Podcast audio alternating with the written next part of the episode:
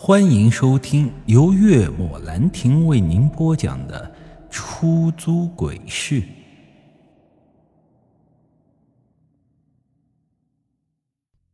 江明说：“他师伯贪财好色，不仅是刻在骨子里的东西，也因为身体的原因。不管去哪里，这第一件事情必定是找乐子，然后才会办正事儿。”就算性命攸关的事儿也是一样的，最多时间短一些，但从来不会有例外。因为他师伯当初救人的时候被这邪气侵蚀了心智，差点就去阎王殿报道了。后来虽说是治好了吧，但却留下了隐疾，必须每三日进行一次阴阳调和，才能缓解邪气的侵袭。而这贪财，那是因为他出钱修了一座孤儿院，所以开销很大，导致他一向是视钱如命。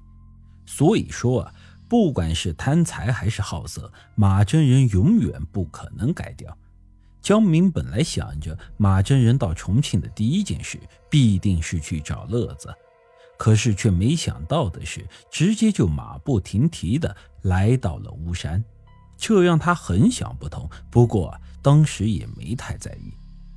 这还有另一点就是，马真人从来不会去碰无缘无故死去的人，而当时在巫峡关山的时候，马真人竟然会想到把这吊死的李三放下来送回村子，这种事情根本不可能是他会做出来的。现在想想，这个马真人一切的行为都显得那么的诡异。第一次见到马真人的时候，江明说过，以为马真人死了。他跟我说，当时他们去的就是神女庙，不过不是从正门进去的，而是从盗贼打的盗洞里进去的。因为那时候真正的马真人说过。正门根本就进不去。听完了这些，我才恍然大悟。果然，江明是有十足的把握才敢这么说。他看向眼前的这个马真人，说道：“你知道我师伯明知道神女庙很危险，为何还要去吗？”顿了顿，江明继续说道：“那是因为他在找救自己的方法。”所以，不管再危险，他都是第一个冲进去的。他话音刚落，我俩身前这个马真人突然间冷笑道：“果然还是被你看穿了。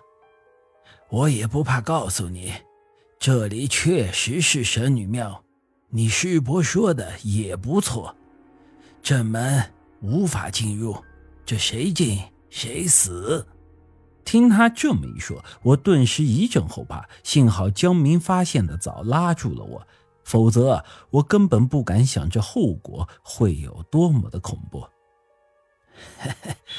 阴年阴月阴日阴时出生的人，在这个世间再不可能找到第二个，我怎么可能会轻易放过呢？这冒牌的马真人看向我，阴毒一笑。我心中突然一突啊，开口问道：“你到底是尸骨婆还是林德贵？”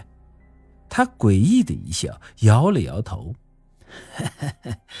当然谁也不是，我就是我。”哼，不管你是谁，有我在，你休想动他一根指头。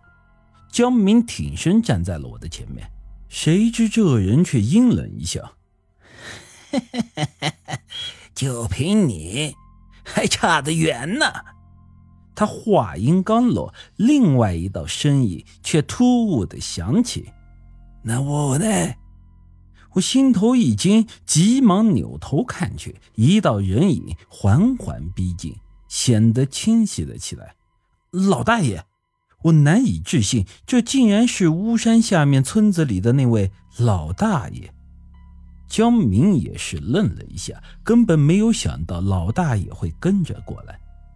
老大爷看着我和江明，无奈的说道：“早就跟你们说了，这玄关杖和神力峰去不得，你们非不听。这下晓得锅是铁打的啦。我心头一阵吃惊啊！大爷，您那话是说给我俩听的？说着，我指了指自己和江明，他撇了撇嘴，不说给你们听，难道说给那个龟儿听吗？他瞟了一眼冒牌的马真人，眼里充满了鄙夷。第一次见到你，老子就觉得熟悉。上次没打怕你，你龟儿还敢来说？本集已经播讲完毕，欢迎您的继续收听。